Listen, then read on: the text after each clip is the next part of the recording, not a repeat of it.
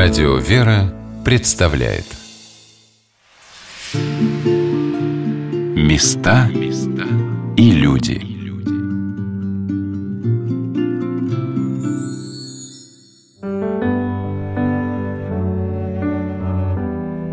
Этим летом мне посчастливилось съездить в город Петрозаводск.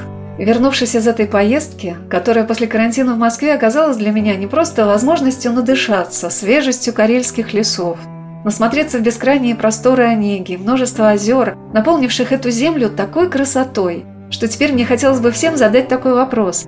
Были ли вы в Карелии? Если нет, вам обязательно надо туда поехать. Только лишь снижаясь на самолете к аэропорту города Петрозаводска, вы поймете, что это настолько удивительная земля, что в ней заключена какая-то тайна. И эта тайна – особенный молитвенный покров всех тех подвижников Севера, которые привлекают на эту землю невидимую силу, благодать, красоту и мощь, которая делает ее такой любимой для жителей Карелии и такой желанной для отдыха, туризма и паломничества. А как начиналась эта благодатная жизнь Карелии? Я спросила об этом секретаря епархиального управления Петрозаводской Карельской епархии Ирея Константина Павлюченко – История тоже такая непростая. Северный народ, он такой твердый, что ли, в своих упертый. нравах. Да, можно сказать, да, даже упертый. Он, скажем так, долго размышляет перед тем, как что-то принять серьезно все в сердце. То есть южный народ, они более открыты, северные, они, так скажем, такие люди, они долго очень смотрят, изучают тебя. Вот как ты, что ты. И после этого только принимают. То есть это очень процесс, он бывает, может, столетия длится. Также было, по сути, с православием тоже было. Все начиналось, по сути, с севера. Потому что у нас такой есть Муромский монастырь, там племя Муромов жило. Туда пришел такой подвижник Лазарь Муромский. Известно его сказание, что он Новгород принес белый клубок. Сам он грек с Константинополя, был отправлен в Новгород, чтобы возвести митрополита. В то время Новгородская епархия, она подчинялась Константинополю. Он принес, значит, белый клубок архиепископу, чтобы того возлечь митрополитом, передал патриарха Константинопольского. Там остался здесь. В это время в Новгороде был, а потом пошел на подвиги сюда, на территорию Карелии. Он пришел на Онежское озеро и на одном из островов поселился в Онежском озере. И там занимался подвигами, построил храм храм Лазаря Четвернодневного, который, кстати, на Кижах сейчас перевезли его. Самый древний храм, да? Мне да, сказано? он получается, он самый древний, да, храм. И он первый, по сути, кто начал так северные края наши просвещать православием, свет православия принес. Житие сохранилось, как его хотели несколько раз и съесть местные народы, там он исцелял тоже этих язычников, самоедов. Самоеды был такой Да, самоеды, да, да, не самоеды, да, не съесть его хотели несколько раз. Но тем не менее он больше ста лет прожил. В суровых условиях, грек, ежадин. Да, а там до сих пор, кстати, очень суровые края, то есть там постоянно, вот даже летом туда приезжаешь, там вот в Киле брызжет с озера волны, такой сильный ветер, постоянно волны, прям вот эти брызги волн, они вот в Киле в окна прям так вот брызжут, даже летом холодно там То есть оттуда все началось, да? По сути, да, оттуда, ну, и, и в каком-то смысле из юга, если Александр Свирский монастырь брать, Александра Свирского, то есть ученики Александра Свирского как раз в тех местах были, где вот вы сейчас были, то есть это вот все, все благодаря Александру Свирскому, они там все основывали. Становление православия в Карелии проходило с XII по XV век. Официальная дата крещения Карелии – 1227 год, когда отец святого благоверного князя Александра Невского, великий князь Ярослав Всеволодович во время военного похода на прибалтийско-финское племя Ейм крестил Карел. Поначалу эти земли входили в Новгородскую епархию. На островах возникали поселения, в которых строились церкви. И вот в Заонежских погостах на островах Онежского озера создавались монастыри. Ученики преподобного Александра Свирского, валаамские и соловецкие монахи расходились в разные уголки севера и освещали эту землю своей молитвой. Когда мы находились в крестовоздвиженском храме города Петрозаводска, отец Константин показал мне замечательную святыню Петрозаводской Карельской епархии. Это мощи святого преподобного Елисея Сумского. Батюшка открыл раку с мощами, которые благоухали, Одна из самых главных наших святынь, можно даже сказать, Карелии, это вот мощи Елисея Сумского, ну, такого вот подвижника. И буквально недавно случилось чудо, когда вот начали мы возрождать Христовоздвиженский собор, Владыка служил на Рождество, и случилось чудо, мощи заблагоухали. То есть вот вы можете приложиться почувствовать, какой запах вообще идет. Вот этого не было. да, буквально это вот после того, как начали совершенно явный запах. И он усиливается, все время он усиливается постоянно. Преподобные учи Елисея, радуйся, моли Бога у нас.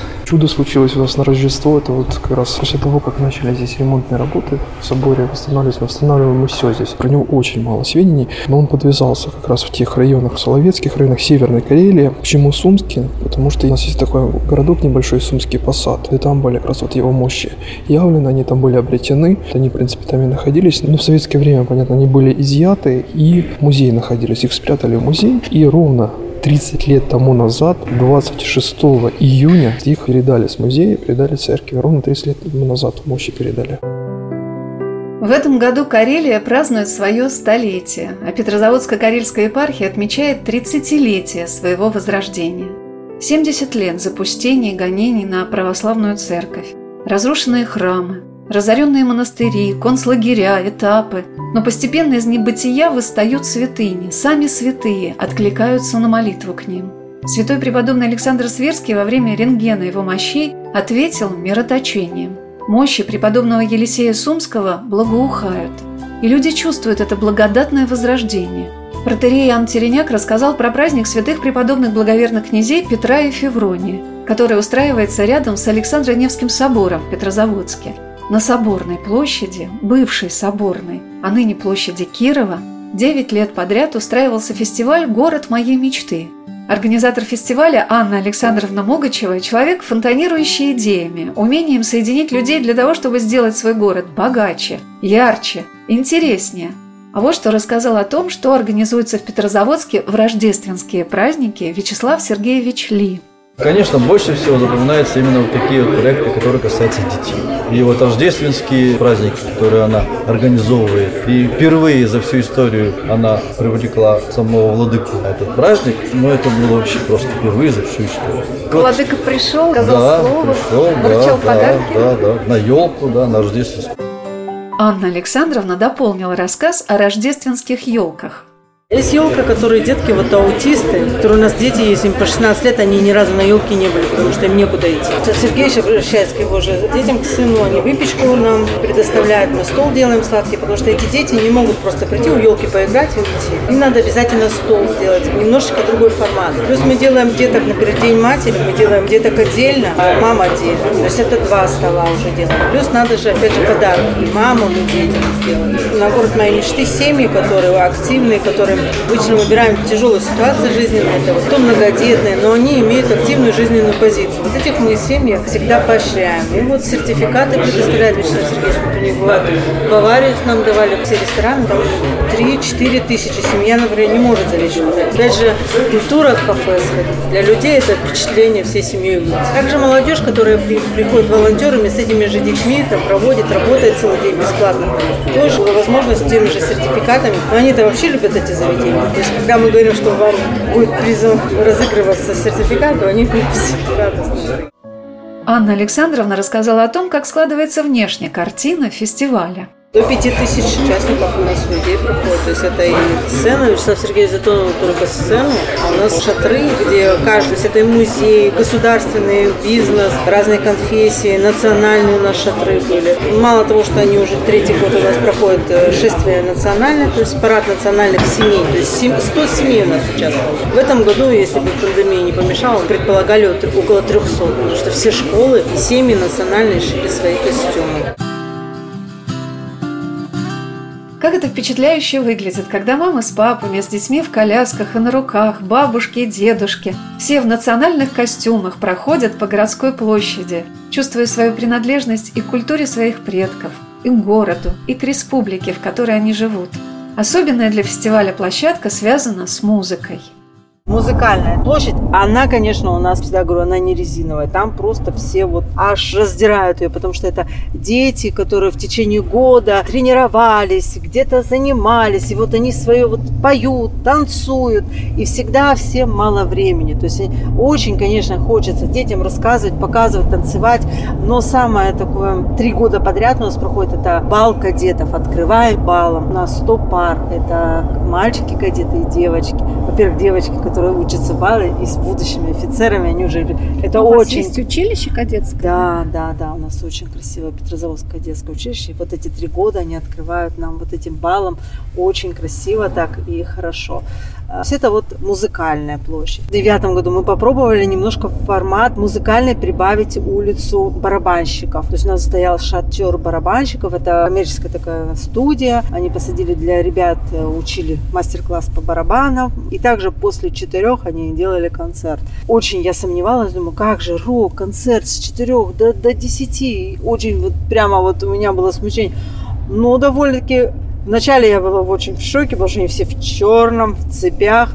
Но, опять же, они пришли все семьями. У меня сразу все вот так отлегло. Я сразу миротворно так служила. Конечно, музыка такая тяжелая, но все пришли семьями. Анна Александровна рассказала еще об одном интересном аспекте Петрозаводского фестиваля «Город моей мечты», который очень нравится горожанам. Также у нас пожарные выходят, это выставляют машины, свои дети, у них есть возможность в этих машинах побывать с родителями. Большое, огромное спасибо. Возглавляют у нас МЧС, они предоставляют нам каждый год катер, несмотря на то, что это очень дорого, по акватории многодетных семей. И, опять же, я говорю вам, у нас всегда социальное какое-то набрание. То есть катают детей многодетных по акватории бесплатно мы выбираем. Также мы привозим детей с районов многодетных сюда. И парк культуры нам выделяют билеты, я волонтерам выдаю, потому что они целый день работают, но и также этим семьям выдаю. Какой-то год на 300-летие нас приехало 50 ребятишек Санкт-Петербурга. Они прочитали специально эпос Калевала, нарисовали картины, сделали выставку, привезли, мы установили. Это подарок Петрозаводску был. Ну, этих детишек, естественно, мы, опять же, я искала деньги, чтобы их отправить на Кижи. Ребята уехали в восторге просто. В каждый год, если рассказывать, только это вот всегда что-то у нас такое вот новое, интересное. Какой-то год мы делали песчаные скульптуры. Что-то всегда новое, что-то, что-то придумываем всегда-всегда новое. Места и люди.